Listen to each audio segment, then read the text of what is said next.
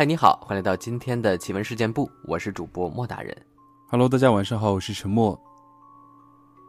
今天这一期节目呢，我们这个呃系列故事呢也到了尾声了，也是今天的最后一期节目。对，这个故事的结局终于要揭晓了，到底会怎么样呢？大家拭目以待吧，听听我们后面的分享。是的，赶紧来听一下吧。其实我心里也蛮希望那个司机那天是喝了酒的，所以我后来再一回想起来，总觉得他带了一身老白干的味道。我和爸妈说完，爸妈也没了主意，他们不想让我做伪证，可是又觉得大胖确实可怜，我就给那个叔叔打了电话，希望他给我算一卦，看看那个司机那天到底有没有喝酒。叔叔听完我说的，就说。不用算了，没喝，根本就没喝。大胖的事你不要再管了，他们咎由自取。后来我打电话跟大胖妈说，我不能做这个证，我还建议他找人看看能不能把大胖的耳朵治好。我告诉他，我们确实是遇到东西了，估计大胖也是，我们又回北京那家店了。大胖妈居然在那吼我，问我们又回去干嘛。我说我们被缠了，要解决问题啊！大胖妈当时特别激动，又问了我很多细节，还总往经理身上扯。但是问了什么我记不清了。大胖妈还是执意要我做伪证。我当时急火攻心，又不争气的病倒了。大胖妈后来还联系了小胖，因为小胖是除了我之外第一个赶到医院的，也比较早就接触了那个司机。而且大胖妈觉得我们对大胖心里有愧，是会出来做这个证的。小胖也觉得司机当天没有喝酒，他不想诬赖好人。但是大胖妈就不停的电话轰炸，还来学校闹过好多次，还要状告学校，认为学校对这个也有责任。还有那个路段当时为什么不限速，搞得交通局都要让他告上法庭了。后来，我的家长还有小胖的家长一起和大胖妈谈过一次，大胖妈声泪俱下。我们的父母也是很同情他的。小胖的爸妈希望大胖妈不要再来学校闹小胖，这给小胖造成了很不好的影响，因为在大胖妈嘴里，就是小胖和大胖吵架，说了很多伤害大胖的恶毒的话，大胖才会出事的。这事学院里都传开了。还有学妹找杜妈，他们问细节，年纪里不明白的也都受了迷惑，甚至当时还有别的院的大胖的同学在人人上发东西声讨小胖，说他害了大胖，还不肯为大胖作证，让司机得到应有的惩罚。很多不知道怎么回事的老师也觉得是小胖带给了学院这么多麻烦，因为大胖妈隔三差五就来闹，上课时老师也时不时的说一些。做人要厚道之类的话，然后意味深长的看小胖一眼。小胖在学校已经待不下去了。后来我才知道，小胖原来是个富二代，还是煤老板的孩子，只是他的父母也都是特别朴素的人。我一开始以为他们都是很朴实的农民爸妈，好不容易培养了一个大学生。小胖后来直接不念了，和爸妈做生意去了。现在自己开了好几家服装店。还有一个咖啡馆，一个泰国菜馆。我们有时候也会联系。小胖说，他爸妈给了大胖钱，大胖妈才不来烦小胖呢。小胖还问我给了多少，我说我没给啊。后来我也奇怪，大胖妈怎么可能就这样放过我了呢？我问爸妈有没有给大胖妈钱，他们都说没有。但是我现在想来，估计也给了，只是不告诉我。怕我上火吧。我是普通工人家庭，出了这事已经花了不少钱了。我本身又是超爱钱的那种，所以爸妈才不肯告诉我吧。木姐曾在我们学校贴吧还有人人发过我们的这个事，当时弄得风风雨雨的。我和老段休学，大家都知道，但是不知道我们的具体原因。我是说身体不好，老段说想去旅游，谁知道木姐偏偏发出来了。而且还自己增加了不少段子，还说学校闹鬼啊之类的。后来被学校在档案里记了大过。终于讲完了，有同学十分好奇那家酒店到底是哪家。我还是不能告诉你们，一方面我惹不起，另一方面我怕你们好奇去探险，再出什么问题，我负不起责。但是我提醒各位，在去南锣鼓巷附近的连锁酒店住的时候，不要住幺幺零房。房间什么样，酒店什么样，我都描述给你们了。如果你们真的走到那家店，发现和我描述的一样，就赶紧换房。二零一五年十一月二十二号，楼主又回来跟了一楼，说大胖走了。好的，听完了这个故事之后呢，我们来分享一些听众朋友他们身边的故事。这位朋友叫做红霞，来自莫大人的微信公众账号的一个网友，他投稿的故事。他说那天听了你的活埋那期，网友分享的故事，我突然想到了我的经历。跟那个故事很相似，以至于我现在都觉得汗毛竖立。那是一个夜晚，我觉得很累，早早睡下来。一觉睡醒，发现房间里的灯亮着，我老公还没睡呢，半躺在床上看手机。估摸着大概十一二点吧，然后我想找手机确定一下时间。模糊之间呢，我就摸到手机。但是却感觉手机里面有声音。当时手机屏幕是黑色锁屏状态。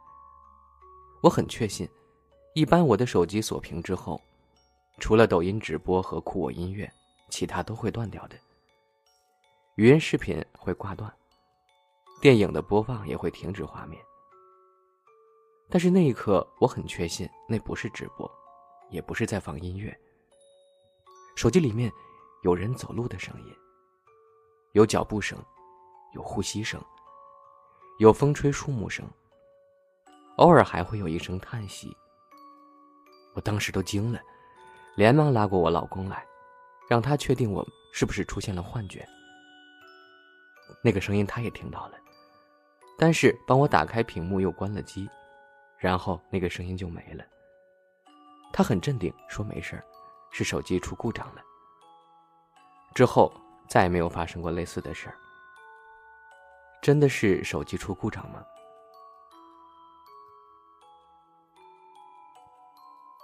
遗憾。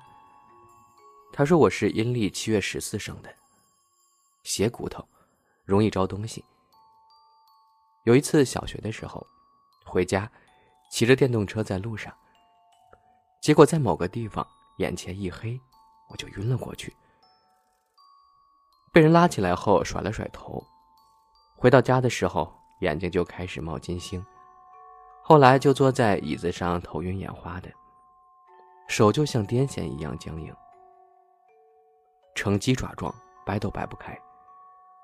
后来我硬撑着去去水池，打算喝点水。奇怪的是，腿一点力气都没有，还差点溺死在水池里。很幸运的是，我妹妹过来了。是我亲戚家的妹妹，她看到我这样，还开玩笑说：“我怕不是撞鬼了吧？”我点了点头，她就回家去叫她爸爸来。不一会儿回来了，我哆嗦着用鸡爪一样的手写下了我妈的电话号码，她打过去解释了一下。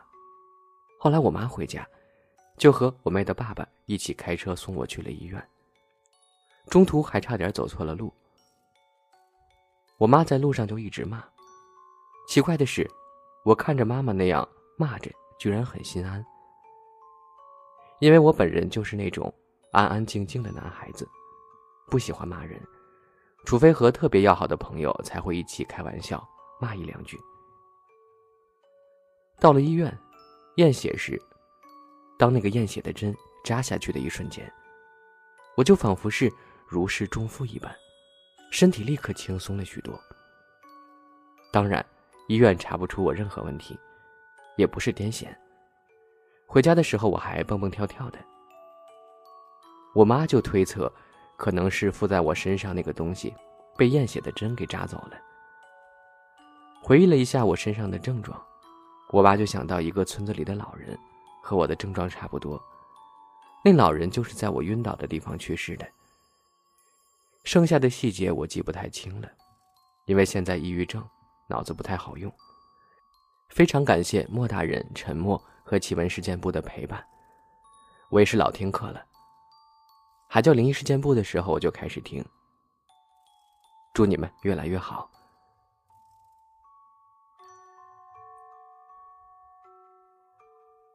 月平，他说事情是发生在初二的一个星期三的中午，记性真好啊。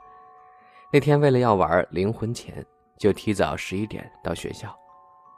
我们四个原本讲好的，我们是在体育馆外面一个楼的楼梯最上面的一层玩。可怕的是，那后面就是个坟场。一开始还好好的，就问一些普通的东西，回答的内容没有什么特别的。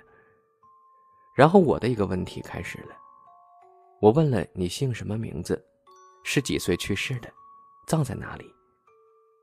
这时答案来了，他说我葬在后面第几行第几个。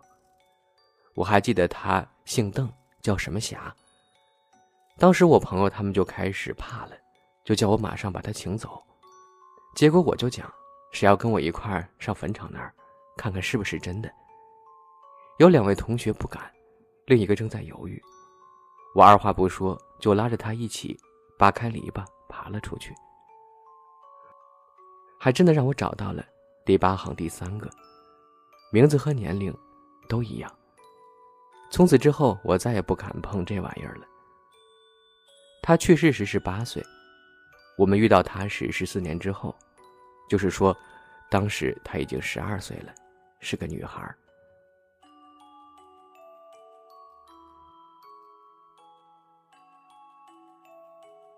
兰溪，那是我五岁时的故事。当时我晚上睡觉特别喜欢踢被子，结果第二天起床呢就头疼流鼻涕。不同于其他家长，我妈的处理方式是晚上叫我起来换下被汗浸湿的衣服，以防着凉。某天晚上我睡得正香呢，听到有人叫我，我睁开眼，看到一团人形黑影在我面前。我以为是我妈，便站起来朝她走了几步，忽的脚下一空。等意识过来，我就和冰凉的地板来了个亲密接触，脑袋瓜子嗡嗡作响。首先接触到地面的是肩膀，真的好疼啊！时隔太久了，我忘了是左肩还是右肩。然后我就迷迷糊糊的从地上爬起来，爬上床继续睡。当时心真大。结果第二天起床就感觉昨天晚上摔倒的肩膀剧痛，去医院做了 X 光，发现那个肩膀骨质增生了，养了好长时间伤才好的。还有一次是上初中，我半夜突然醒来，一睁眼就对上了树上的一只眼睛。我家是旧时地主大院的一处别院，家门外就是大园子，有榆树、杏树和李子树。还有自家种的蔬菜。到了晚上，榆树的树影会投到我房间的窗帘上。那只眼睛十分清晰。我是近视眼，平时睡觉前看到的树影也是模糊一团的，更别说看到只眼睛了。他就那么盯着我，真的是很可怕。我都不记得当时是怎么睡着的了。